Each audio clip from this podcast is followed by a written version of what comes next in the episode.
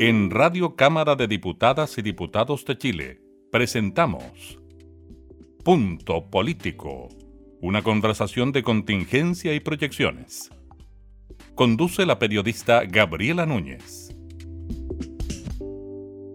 Hola, ¿qué tal? ¿Cómo están? Bienvenidos a una nueva edición de Punto Político. Conversamos con nuestros jefes, subjefes de comité para conocer del trabajo legislativo. En esta oportunidad nos acompaña el diputado Jorge Brito, eh, subjefe del Comité de Revolución Democrática. Él además eh, representa al distrito número 7 en la región eh, de Valparaíso. Muchas gracias, diputado, por acompañarnos. Muchas gracias a usted, Gabriela. Un gusto. Oiga, diputado, em, usted se desempeña como subjefe del Comité de Revolución Democrática, le toca participar de las reuniones de comité, tomar decisiones bien importantes sobre el funcionamiento de la Cámara de Diputados en estos momentos que son bien especiales, ¿no? En cuanto a la forma de trabajo, en cuanto al desarrollo de la actividad. ¿Cómo ha sido esa experiencia, trabajar a la distancia, en eh, sesiones, reuniones mixtas, presenciales, coordinar también todos esos esfuerzos? Bien, ha sido complejo, pero creo que para nosotros ha sido menos complejo que para otros y otras parlamentarios, porque nosotros en la bancada de Revolución Democrática, igual nuestro promedio de edad es bastante bajo y eso ha demostrado ir muy de la mano con la forma en la cual nos adaptamos al uso de las tecnologías de la información y porque las hemos tenido en acceso desde más temprana edad. O sea, desde hace muchos años, recuerdo, yo tengo 30 años, entonces, cuando llegó el primer computador a la casa, eh, muchas veces pensábamos, los chicos empezamos a enseñarle a nuestros padres y madres sobre el uso de los computadores. Bueno, eso en el Congreso ha significado también, me imagino, un esfuerzo muy importante de parte de los funcionarios y las funcionarias del área informática principalmente, porque claro, nosotros prácticamente manejamos las tecnologías de la información y las comunicaciones, eh, somos de esta generación con mucho más acceso y más gestión en las redes sociales, pero hay varios parlamentarios y parlamentarias que, que tuvieron que aprender. Y yo creo que eso se valora pues sí, mucho, mucho, porque el Congreso no podía cerrar las puertas, no podía dejar de funcionar, entonces estamos en una contradicción. Tenemos que hacer la pega lo más rápido posible para poder ir en ayuda de las familias del país, pero al mismo tiempo no podemos congregarnos 20, 30, 155 personas en la misma sala más los funcionarios y funcionarias, secretarios de acta, es evidentemente una, una, concentración de personas que no se permite en pandemia. Entonces esta adaptación ha, ido, ha tenido algunos chascarros, hay que decirlo, en las votaciones, micrófonos encendidos que no debieran haber estado encendidos, palabras que no se debieran haber dicho, pero también eh, se ha podido avanzar en muchos proyectos que son importantes para el país, como el postnatal de emergencia, como el retiro del 10%, como la suspensión de corte de servicios básicos, que no se pudiesen eh, haber podido promulgar, haber podido aprobar, si no es por el esfuerzo del equipo de informática, pero también de muchas y muchos parlamentarios que se adaptaron en el uso de las TICs. Y hoy día estamos votando, sesionando, discutiendo, reuniéndonos todos los días de trabajar de forma telemática la gran mayoría, y presencial, algunos poquitos, para continuar respondiendo a lo que el país necesita. Eh, diputado Brito, em, en cuanto a las reuniones de comité, ponerse de acuerdo a la hora de tramitar ciertos proyectos de ley, cuál es primero, cuál es después, determinaciones, es muy difícil, ya saliendo del punto de vista de las discusiones telemáticas o a distancia, es muy complejo ponerse de acuerdo, estamos hablando de distintas posturas políticas, distintos conglomerados, gobierno, oposición, oposición más extrema, oposición más de centro, etcétera. ¿Cómo lo hacen eh, finalmente para eh, llegar a un consenso y ponerse de acuerdo a la hora de, por ejemplo, poner tramitaciones de proyectos o reuniones de las salas, de las comisiones. Con mucha paciencia, porque primeramente definimos que todo lo que tenga que ver con el COVID se tiene que tramitar rápidamente, sea de gobierno o de oposición, pero que tenga que ver con el COVID. Bueno, pero es que para nosotros lo que tiene que ver con el COVID no necesariamente es lo mismo que para la UDI tiene que ver con el COVID y así el tema se empezó a desordenar en un momento, y eso hay que admitirlo, es bastante tenso.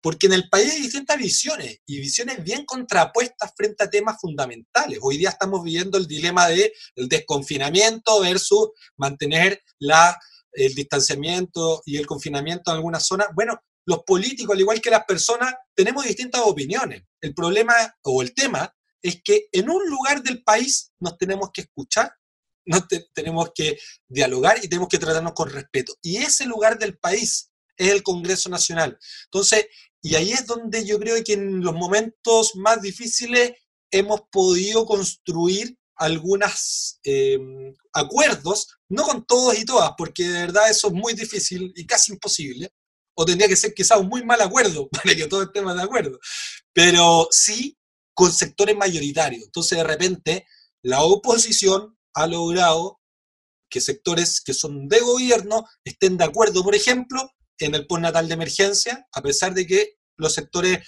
más de extrema derecha no querían, igual pudimos avanzar, lo mismo con el retiro del 10% y lo mismo con corte de suministros básicos. Entonces, no, no, esto no se trata de gobierno de oposición, se trata de construir la mayoría que permita dar respuesta a en nuestro país y en ese sentido hay que reconocer y valorar el esfuerzo de parlamentarios no solo de oposición, que nosotros tenemos claro eh, nuestra posición en torno a las AFP, sino que también de gobierno que a pesar de las presiones pudieron votar a conciencia y salir en ayuda de las personas ahora. Eh, diputado Jorge Brito, hemos tenido una semana sumamente informativa, noticiosa, hubo un cambio de gabinete de por medio, salieron colegas suyos del eh, Parlamento para desempeñarse en el eh, gabinete. Le quería preguntar sobre eso, sobre esta determinación por parte del gobierno, no solo de este gobierno, gobiernos anteriores, de eh, sacar a representantes populares eh, de la Cámara de Diputados o del Senado para llevarlos a trabajar al gabinete del presidente de turno. ¿Qué le parece a usted esa dinámica? ¿Cómo se ha dado? Ya, por ejemplo, tenemos reemplazantes para los militantes de Renovación Nacional en la Cámara de Diputados. Sabemos que la diputada se va al Senado. Bueno, una serie de situaciones. ¿Qué le parece a usted ese enroque que se genera? Bueno, yo creo que no, no lo vemos con buenos ojos. Creo que las personas que por segunda vez votaron, por ejemplo, por el senador Alaman, algo pensarán de que el senador Alaman por segunda vez deje su cargo de senador y vaya a un ministerio del presidente Piñera, y en este caso de relaciones exteriores, en el cual no tiene trabajo previo. Entonces, uno se pregunta si esto era un cambio para ayudar al país o para ayudar a los partidos de gobierno. Y yo creo que todo indica que es un cambio más para eso, para resolver un problema interno de la coalición de derecha y no para eh, avanzar en, lo que necesitamos, porque yo lo digo con claridad, el país está a puertas de un proceso constituyente, es innegable de que hay varias efervescencia social. Necesitamos un gobierno que ponga el diálogo, eh, el entendimiento por delante de las medidas autoritarias o de represión. Y yo dudo, conociendo al senador Víctor Pérez, de que él pueda eh, en, este, en este contexto facilitar un entendimiento entre esas personas que se han manifestado eh, y un gobierno que hoy día quisiéramos que esté defendiendo y protegiendo más a las personas.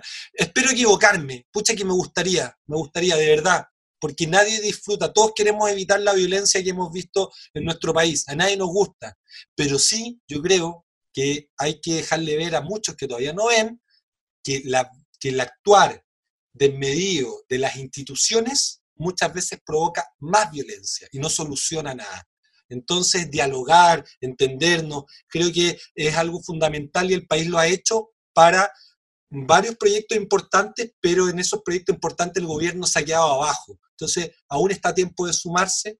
Esperemos que este no sea el gabinete del rechazo, sino que sea el gabinete de un gobierno que nos permita entendernos mejor. Eh, diputado Brito, ¿qué le parece la llegada del exdiputado Mario Desbordes al, al, gabinete? Se lo pregunto porque en algún momento él eh, se consolidó de alguna forma como bien crítico a la gestión eh, del gobierno del presidente Sebastián Piñera, apoyando incluso iniciativas que habían surgido desde la oposición, como el postnal de emergencia, el retiro del 10%, si bien no votando a favor, pero sí manifestando estar de acuerdo con algunos de estos puntos. ¿Cómo ve usted eso, ese, ese, ese movimiento en particular? Es que hay momentos en los cuales el diputado Mario Desbordes juega un rol muy bueno para Chile. Muy bueno, y eso se lo hemos reconocido todas y todos, y la gente lo reconoce así también, y los medios lo han destacado.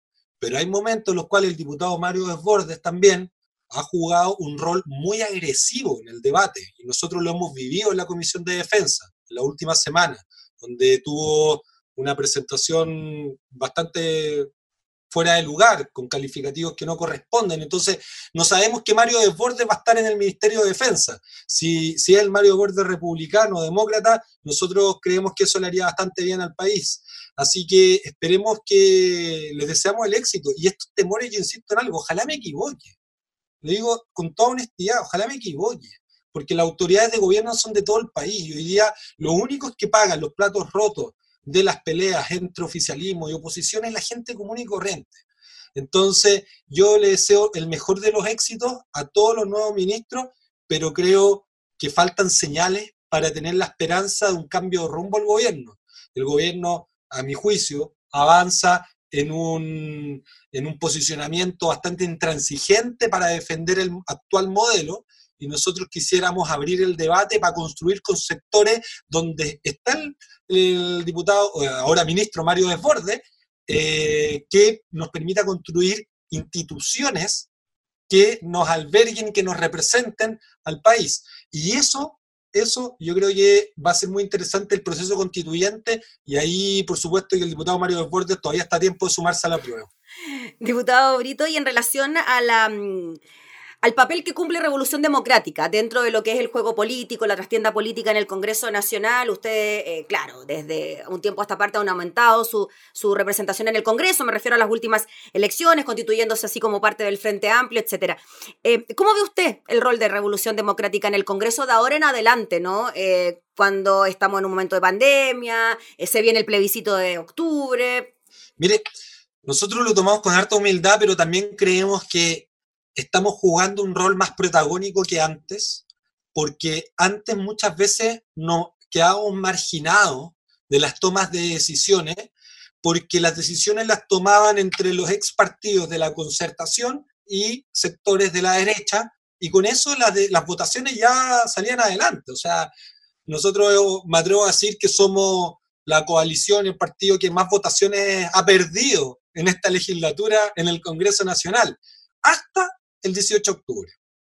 Que el 18 de octubre comenzamos a ganar votaciones, como rebaja la dieta parlamentaria, límite a la reelección, ahora último el retiro del 10%, o sea, cosas que eran impensadas. Yo también tenía mis dudas, trabajamos a concho para que eso ocurriera, pero yo tenía mis dudas si íbamos a ser capaces de aprobarla en el Senado, y la gente lo hizo posible.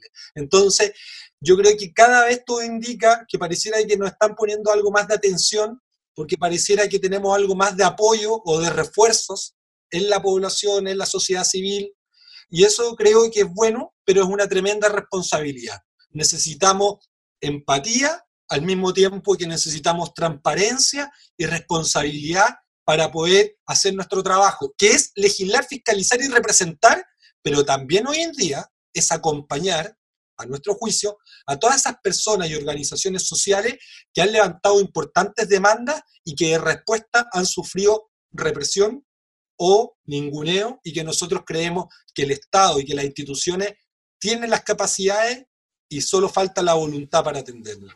Eh, diputado Jorge Brito, estamos en dos semanas donde se realizan cuentas públicas. El viernes pasado fue la cuenta pública del Congreso Nacional. Para esta semana se viene también la cuenta pública del presidente Sebastián e. Piñera. Precisamente antes de eso se produjo el cambio de gabinete, como lo solicitaban desde distintos eh, sectores debido a esta derrota política por el 10%. ¿Cómo ve usted esta cuenta pública presidencial? ¿Cree que puede haber algún tipo de cambio de rumbo, como usted lo mencionaba hace un ratito?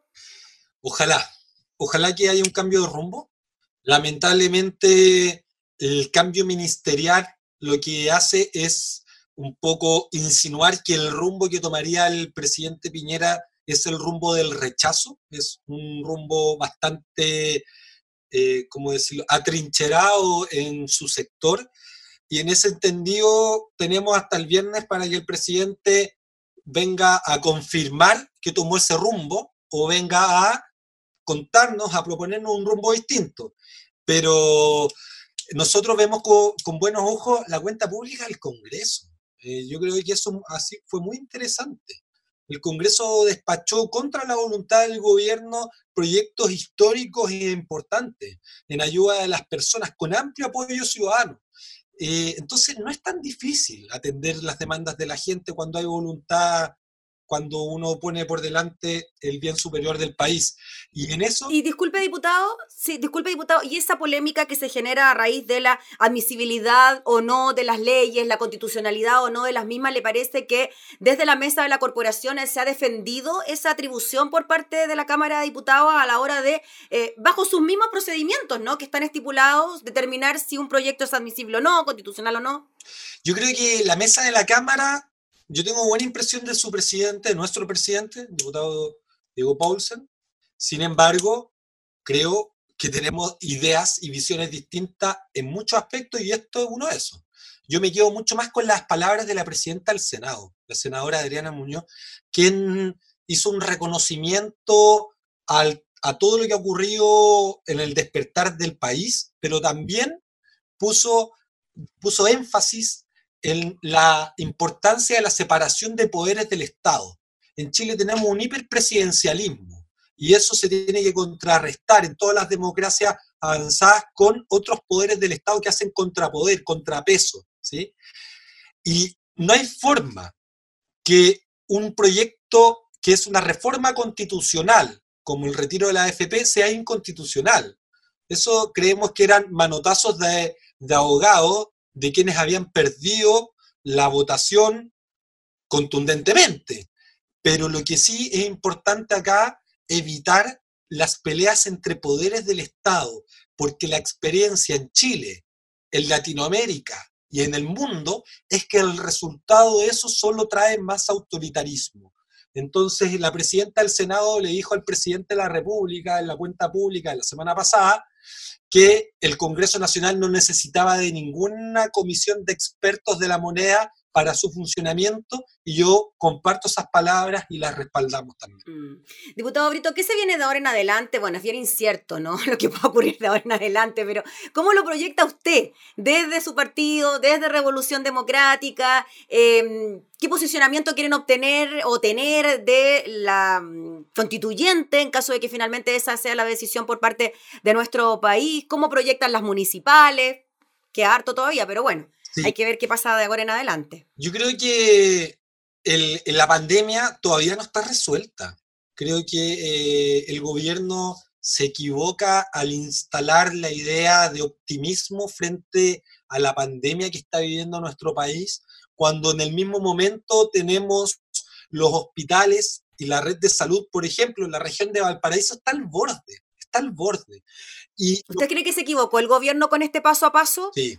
Por lo menos con el desconfinamiento en siete comunas de la región metropolitana, nueve en general son. Sí, creemos que se equivoca porque el gobierno está desconfinando a la población para ir a trabajar, pero manteniéndola encerrada el fin de semana, cuando nosotros quisiéramos pensar un desconfinamiento para las familias, para que puedan sacar a sus niñas y niños una hora al día, dos horas al día a la plaza, al parque, porque eso es lo más importante la vida, la familia, nuestro país, nuestra gente, las grandes empresas, los grandes grupos económicos, la bolsa de comercio puede esperar un poquito más, pero los rebrotes han sido una amenaza que se están enfrentando hoy día todos los países que no han tenido un buen sistema de trazabilidad o que han pensado en un desconfinamiento como hoy día lo está proponiendo el gobierno, el cual augura un rebrote seguro. Eso queremos evitar, porque el día de mañana, cuando queramos llevar adelante un proceso constituyente, ¿cómo lo vamos a hacer si continuamos sumergidos en esta pandemia que por mucho que el gobierno vea con optimismo, todos los días hay familias que están lamentando la pérdida de uno de los suyos y eso es hoy día lo más importante junto con el hambre y la cesantía que aún podemos atender y responder de mejor manera. Mm. Y en cuanto a la proyección, diputado de Revolución Democrática, de ahora en adelante, ¿cómo lo ve usted? Nosotros vamos a salir a defender el plebiscito de octubre y el proceso constituyente como el primer proceso paritario del mundo y un proceso que aún puede ser plurinacional, con escaños reservados para pueblos los primeros pueblos de nuestro país. Así que eso para nosotros es uno de los aspectos más fundamentales y nos entusiasma y en eso hemos comprometido en nuestras listas, en nuestras listas del partido la incorporación de independientes, de dirigencias sociales y por supuesto también listas paritarias para poder tener un buen órgano constituyente lo más representativo de la diversidad eh, que es eh, bastante rica de nuestro país. Muy bien, pues diputado Jorge Brito, le agradecemos enormemente por hablar de todos estos temas junto a nosotros y estaremos atentos a lo que pueda ocurrir de ahora en adelante también con el trabajo legislativo. Muchas gracias a usted y felicidades también porque se han vuelto un canal de comunicación y de acceso de la ciudadanía al trabajo del Congreso que en las últimas semanas y meses también ha tenido un crecimiento exponencial y eso se debe al esfuerzo de muchos y muchos de ustedes también, así que gracias. Muchas gracias, diputado, que esté muy bien. Chao, Gracias, chao. Era el diputado Jorge Brito en una nueva edición de Punto Político. Nosotros nos volvemos a reencontrar en una próxima oportunidad. Que esté muy bien. Hasta entonces. Esto fue Punto Político, una conversación de contingencia y proyecciones. Radio Cámara de Diputadas y Diputados de Chile, acercando las leyes.